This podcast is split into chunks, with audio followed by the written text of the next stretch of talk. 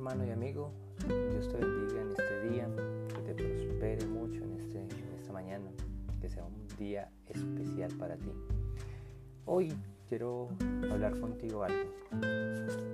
Quizás de pronto alguna vez en tu vida o alguna persona, cuando les, le has compartido la palabra, te ha, preguntado, ¿cómo puede Dios eh, amar y mandar a alguien al infierno? Una, es una pregunta que quizás muchos de nosotros nos hemos hecho y otra persona nos la ha hecho. ¿Cómo un Dios de amor puede mandar a alguien al infierno? Es algo eh, fuerte, realmente. Y ciertamente el último que Dios quiere es que alguien se vaya al infierno. Dios dice en su palabra que no quiere que ninguno perezca y eso está en la segunda carta de, de Pedro 3.9. Y Él quiere también que todos, los, que todos los hombres seamos salvos y, vengan, y vengamos al conocimiento de la verdad. Eso está en 1 Timoteo 2.4.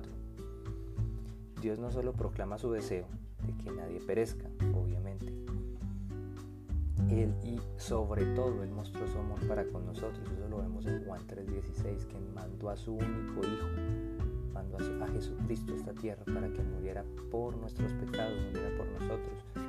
Ahora, somos nosotros aquellos que aceptamos su muerte o aquellos que la rechazamos. Somos nosotros aquellos quienes aceptamos su perdón o no.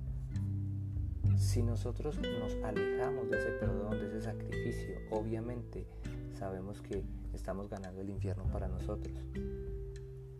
Pero si nos acercamos a Cristo, obedecemos sus palabras, sus mandamientos, eso está haciendo que nos acerquemos al Padre y que obtengamos una vida eterna. Porque a través de Jesucristo es que encontramos la vida. Entonces, analiza bien eso y cuando te vuelvan y te pregunten, tienes estos dos textos para poder eh, contrarrestar esas preguntas, ya sea a ti mismo o a otra persona, segunda de Pedro 3.9 y primera de Timoteo 2.4 y por sobre todo Juan 3.16 que es el lema de todo cristiano, porque de tal manera amó Dios al mundo que ha dado a su Hijo unigénito para que todo aquel que en Él crea no se pierda, más tenga vida eterna. Y también la palabra dice, el mismo Cristo lo dijo, yo soy el camino, la verdad y la vida. Nadie viene al Padre si no es por mí.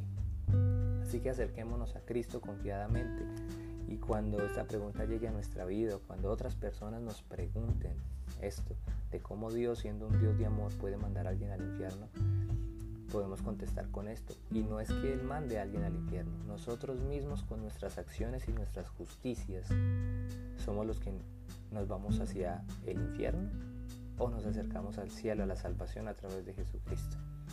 Así que es elección de cada, de cada uno. Y por último quiero compartirte unas palabras de, de un profesor, eh, un profesor llamado Lewis. Dijo una vez, a fin de cuentas solo existen dos tipos de personas.